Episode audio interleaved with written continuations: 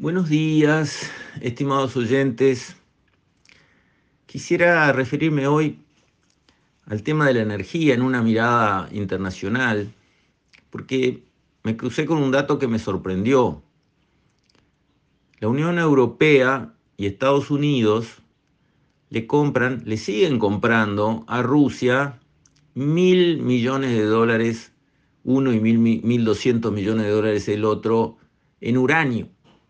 Cosa que me sorprendió, en pleno conflicto, con Estados Unidos y la Unión Europea sosteniendo desembosadamente a las fuerzas ucranianas en su combate contra las fuerzas rusas que están en su territorio con la invasión que conocemos, en un compromiso, digamos, pesado, porque, digamos, este, no han mandado todavía soldados a pelear en territorio, cosa que es el próximo paso, pero sí han dado toda clase de respaldo en materia de arsenales, en materia de recursos económicos, en materia de apoyo moral y, digamos, político en todos los foros, incluso ahora entregando aviones, que era algo que habían evitado hacer eh, antes, lo cual había de alguna manera empatado la guerra, porque el dominio aéreo ruso, por no tener Ucrania una aviación suficiente, le había permitido a Rusia las pocas victorias que ha tenido en territorio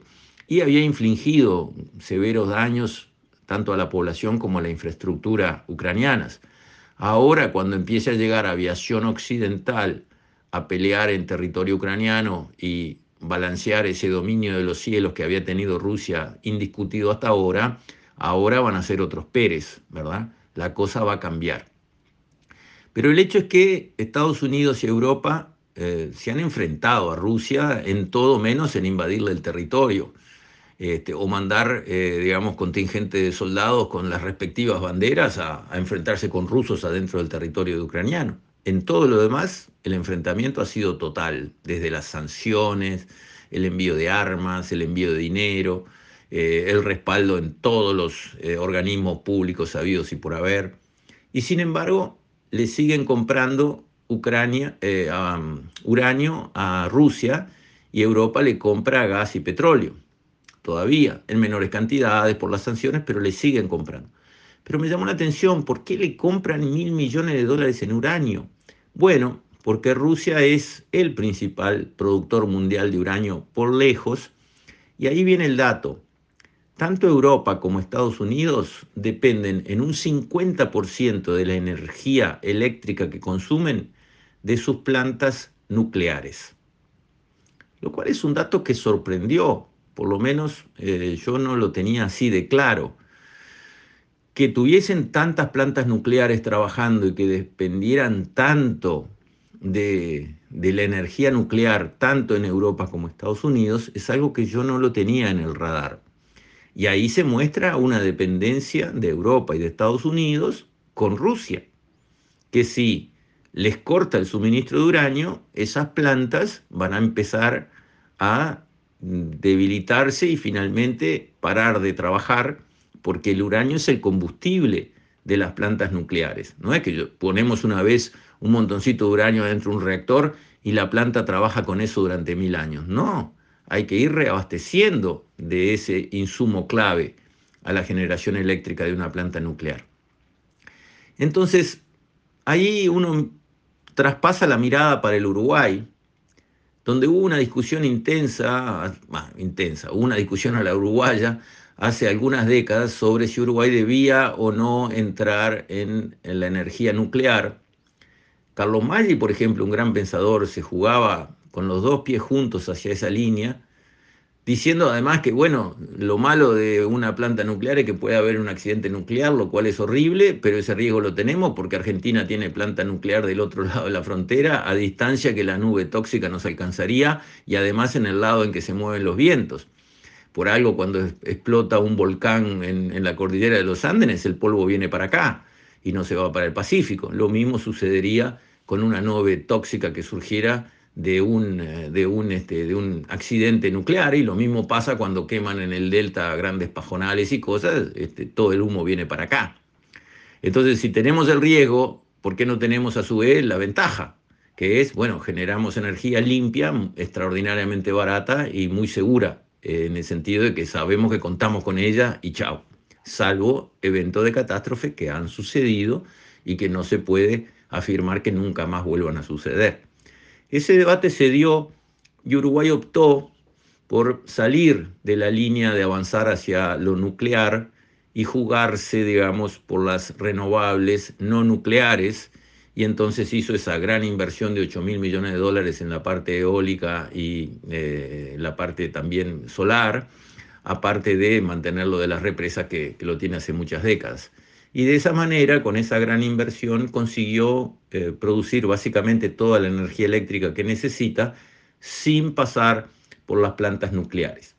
Creo que fue una decisión que mirada en perspectiva fue sabia, Probablemente yo en aquel momento me hubiese embanderado con la idea de avanzar hacia lo nuclear, pero mirado en perspectiva y con la humildad, humildad que hay que tener en estas cosas, creo que Uruguay ha hecho un, un buen recorrido.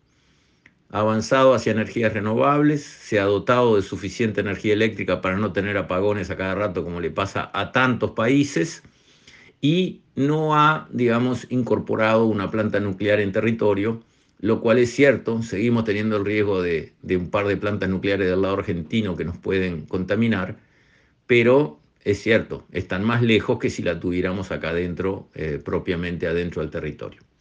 Esto es una reflexión porque, bueno, los países tienen que manejar los temas de la energía y las inversiones son para años por delante, hay que anticiparse a la jugada hay que producir hoy la energía que vamos a precisar mañana y no pasado la energía que ya precisábamos ayer. Hay que estar adelante de la jugada.